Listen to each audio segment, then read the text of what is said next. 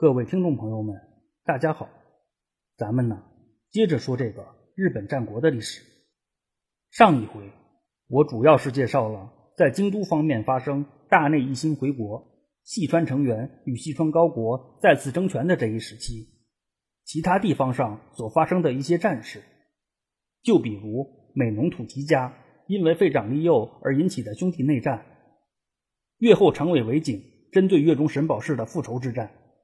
以及在波摩赤松家发生的家臣浦上尊宗与主家赤松一村的战事，因为上述这些事件都是交叉进行的，为了方便讲述，我按照每个事件的时间跨度做了排序，由短到长。美浓土岐家的内乱是起始于1517年，结束于1519年；长尾为景与神保氏的战事是起始于1519年，结束于1521年。而赤松家的内乱则是起始于一五一八年，到赤松家的这次内乱基本得到平息，也已经是一五二一年的事情了。之所以把赤松家的故事放在最后，除了时间跨度的因素以外，主要还是因为赤松家的故事与后续的故事关联很大。之前也提到过，在经历了家吉之乱的剧痛以后，几乎被灭族的赤松家，在众家臣的护佑之下。逐渐又走上了复兴之路。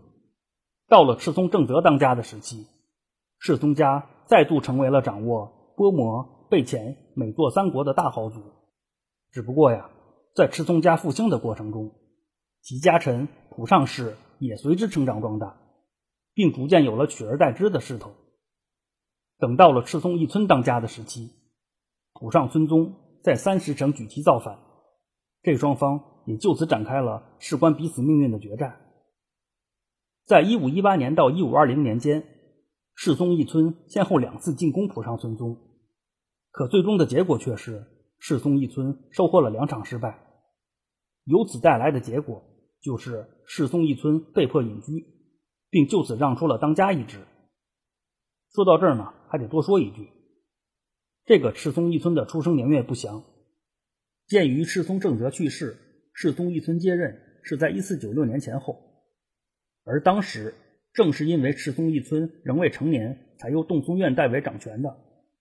再加上一五一一年船冈山合战前后，世宗一村以人带兵参战，并且接受了足利义成的委托，照顾足利义晴。以此推算的话，到一五二零年前后，世宗一村应该是正处在壮年期的。其实，从之前赤松一村试图掌权的行为就不难看出，赤松一村是个有想法、有抱负的人，而这种人一般是不会选择轻易沉沦的。即使退一万步说，对于这样一个年龄段的人来说，自己过早就确定失败的人生或许还可以苟且，可是眼睁睁地看着儿子走上自己的老路，这明显是难以容忍的。虽然说世松一村的继承人正是他的儿子柴松丸，可是现实却是如此残酷。世松一村本身就是个傀儡，而他的儿子依然要像他一样活着。对于此时的赤松一村来说，不管是为了儿子的将来，为了赤松家的发展，亦或者完全就是为了满足自己的私欲，但凡有一线机会，只怕也是要搏上一搏的。在当时的条件下。握在赤松一村手里的足利义晴，俨然就成为了赤松一村的底牌，或者说是他最后的一根救命稻草。其实之前也介绍过，在一五一一年足利义晴降生之后，足利义成就把他托付给了赤松一村。在随后的船冈山合战时期，足利义成突然去世，细川成员也因此战败。在战后。正是在洞松院女士的协调之下，细川高国才和赤松家达成了和解，进而足利义才又与足利义晴达成了和解。一五一三年的二月十四号，赤松义村与足利义晴还专门进京参见了足利义才，这个之前也提到过。在此之后呢，足利义晴一直是由赤松义村照顾的，直到赤松义村被迫隐居的这一时期。毕竟啊。退位隐居一事是经过赤松义村本人同意的，贸然就起兵的话，可谓是名不正又言不顺。在当时的环境下，如果能打着足利疫情的旗号，倒不失为是一个可用之选。也是因此呢，在隐居后没多久，赤松义村就发起了第三次的浦上讨伐战。可最终呢，天照大神依然没有眷顾赤松义村，赤松一村又收获了一次完败。更为关键的是啊，这一次赤松一村也因此丢了性命。在赤松一村战败后，浦上村宗把他关在了波摩国的市金城。或许是因为看出了赤松一村亡我之心不死吧。死后过了没多久，浦上村宗就专门派人杀掉了赤松一村，以绝后患。可以说到此为止啊，在复兴之路上跋涉前行的赤松家，就相当于是被再次打回了原点，而浦上氏则就此实现了属于自己的下克上大业。关于赤松家及浦上氏的故事，咱就先说到这儿。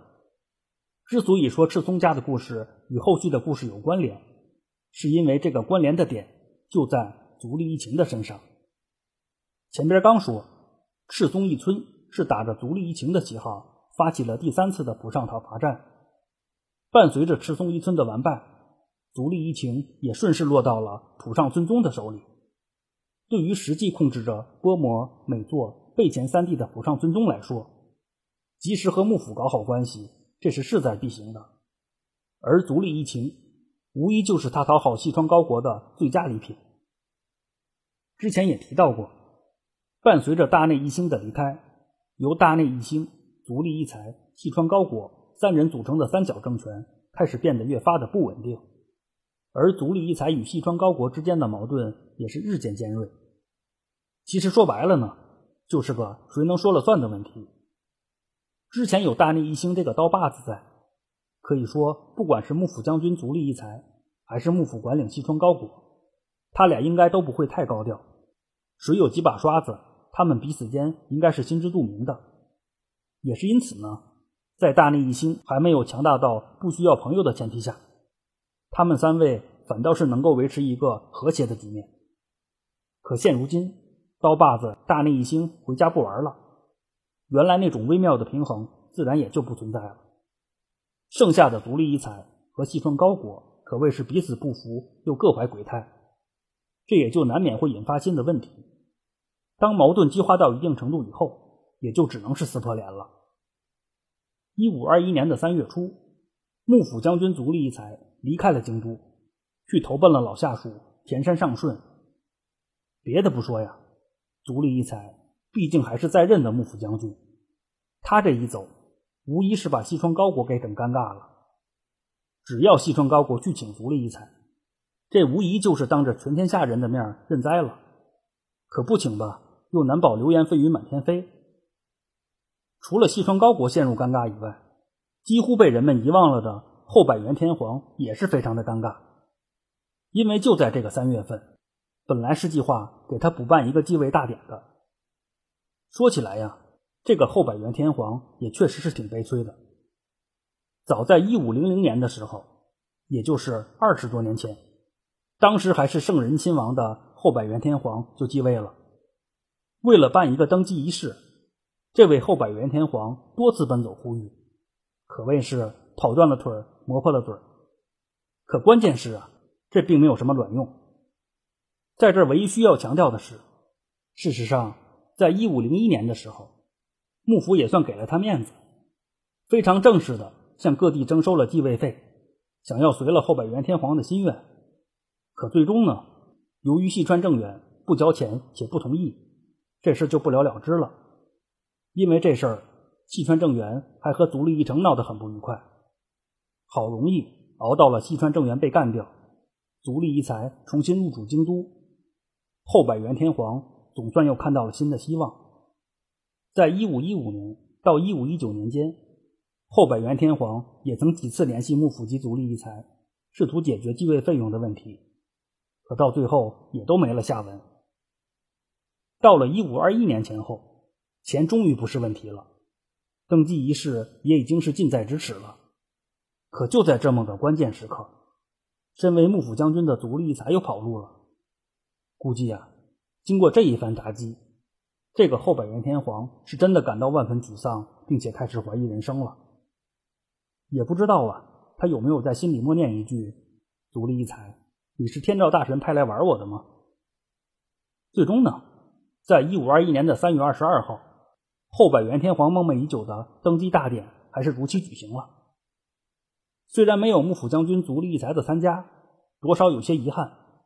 可是，在无意间，这位后百元天皇也创造了一项记录，那就是继位后举办登基仪式时间间隔最长的天皇。应该说呀，对于难有机会表现的后百元天皇来说，能够以此种方式名留青史，这也算是一种补偿了。关于后百元天皇的继位大典仪式，应该说。这只是足利义才出走期间的一个小插曲。足利义才的出走，或许只是针对西川高国的，可是，在不经意间，足利义才确实是给自己挖了个坑。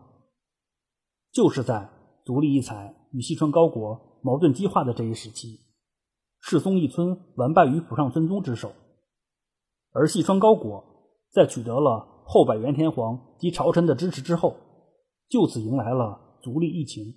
一个全新的幕府将军。一五二一年的七月六号，细川高国迎足利义晴上洛，在完成了元服之礼以后，当年的十二月二十五号，足利义晴正式成为了第十二任的幕府将军。说到这儿呢，还得特别强调一点，刚刚提到的浦上村宗干掉赤松义村一事，也不知道是否与此有关。足利义晴进京。是在一五二一年的七月份，在这之后两个多月，赤松一村就死在了浦上村宗手里。毕竟啊，想当年足利义成托付儿子给赤松一村一事，这是得到了包括细川成员、细川高国、足利义才这几位大佬认可的。换句话说呢，赤松一村才是足利义晴的合法监护人。从浦上村宗的角度来看，一旦足利义晴飞黄腾达，只怕赤松一村也会跟着咸鱼翻身。要是真有那一天，恐怕浦上村宗也不会有什么好果子吃。从西川高国的角度来看呢，只要赤松一村存在，那足利义晴的内心就难免会暗流涌动。对于想要扶植傀儡的西川高国来说，这明显也不是他想看到的。综上所述吧，可以说，在足利义晴进京的前提下，赤松义村应该是难逃一死的。啊，当然，这些都是个人的观点。最后呢，再特别补充一点，在关于赤松一村去世的说法中，有说他是被浦上村宗派人杀死的，也有说他是自杀的。就个人来说呢，我还是认可赤松一村被杀的这种说法。啊，但说回来，不管怎样吧，伴随着京都方面新旧幕府将军的交替，赤松家的内乱也就此告一段落了。在赤松一村死后，终于他的家臣们带着他的儿子赤松正村逃到了淡路一带，寻求着东山再起的机会。由于时间线的关系呢，关于赤松家后续的故事，咱们晚些时候再讲啊。咱先说回来，前边刚说，就在足利义才出走后不久，细川高国就另立了足利义晴为幕府将军。从足利义才的角度来看，应该说细川高国的这一招。多少打了他个措手不及。原本就想撒个娇，没想到被离婚了。可是足利义才毕竟是经过大风大浪的人，对于这一紧急情况，他也做出了及时的应对。就在足利义晴进京后三个多月，足利义才就在田山市的地盘上起了兵，打算要反攻京都。在足利义才的号召之下，田山上顺与田山一英这对冤家也同意达成合作。共同支持足利义才。这一年，足利义才是五十五岁。或许在足利义才的眼中，任何的困境都不足为惧。毕竟啊，他曾经被废过一次，即使如今再被废一次，只怕他也没有那样强烈的感觉了。或许在他看来，这无非又是一次从头再来的经历罢了。可是有句话叫做“岁月不饶人”。足利义才已经不是当年的青年人了，而他的老下属田山上顺也已经不再年轻了。最终呢，足利义才起兵一事以失败告终了。一五二二年的七月中旬，田山上顺在淡路去世。转过年来的一五二三年四月九号，足利义才也在流亡途中告别了日本战国历史的舞台。纵观足利义才这一生，完全可以用“颠沛流离”和“奋斗不息”这两个字来总结。在他小的时候，就跟着老爹颠沛流离；等长大了，当了幕府将军没多久，又落得个颠沛流离的下场。好容易再次混成了幕府将军，可最后还是死在了颠沛流离的途中。或许在冥冥之中，漂泊本就是足利义才的宿命吧。可即便如此，足利义才也从没有放弃过奋斗。对于足利义才这种打不死的奋斗精神，个人还是十分敬佩的。稍微延展一下的话，应该说足利义才所体现的这种自强不息，多少也体现在了日本人的国民性格当中。啊，当然，究根溯源的话，总归是绕不过一句“天行健，君子以自强不息”。不管是一个国家、一个民族，亦或者是一个人。只有让自强的品格深入骨髓，才会真正的让人敬佩。就像足利义才一样，他未必是一个成功的幕府将军，但是这并不妨碍世人认可他的奋斗。综上所述吧，如果说足利义才的宿命早就注定了漂泊，那死于流亡的途中，对于足利义才来说，也算是完成了一种回归。也是因此呢，我在标题中用了。适于归途这个说法。关于足利义才，咱就说到这儿为止了。虽然刚刚提到了田山上顺及足利义才的去世，咱还是要把时间线给拉回来。严格的说呢，是要往前再回溯一下。事实上，在一五一八年到一五二一年间，除了刚说的这些故事以外，在这一时期还发生了很多事情。只不过考虑到故事的进度和连贯性。我做了些取舍，但是有些事儿还是有必要专门介绍一下。就比如发生在俊河金川家的大事件。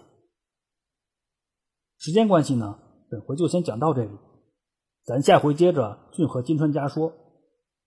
到本回为止呢，十月份的更新就结束了，十一月份恢复每周一更新的节奏，敬请喜欢节目的朋友们知悉了。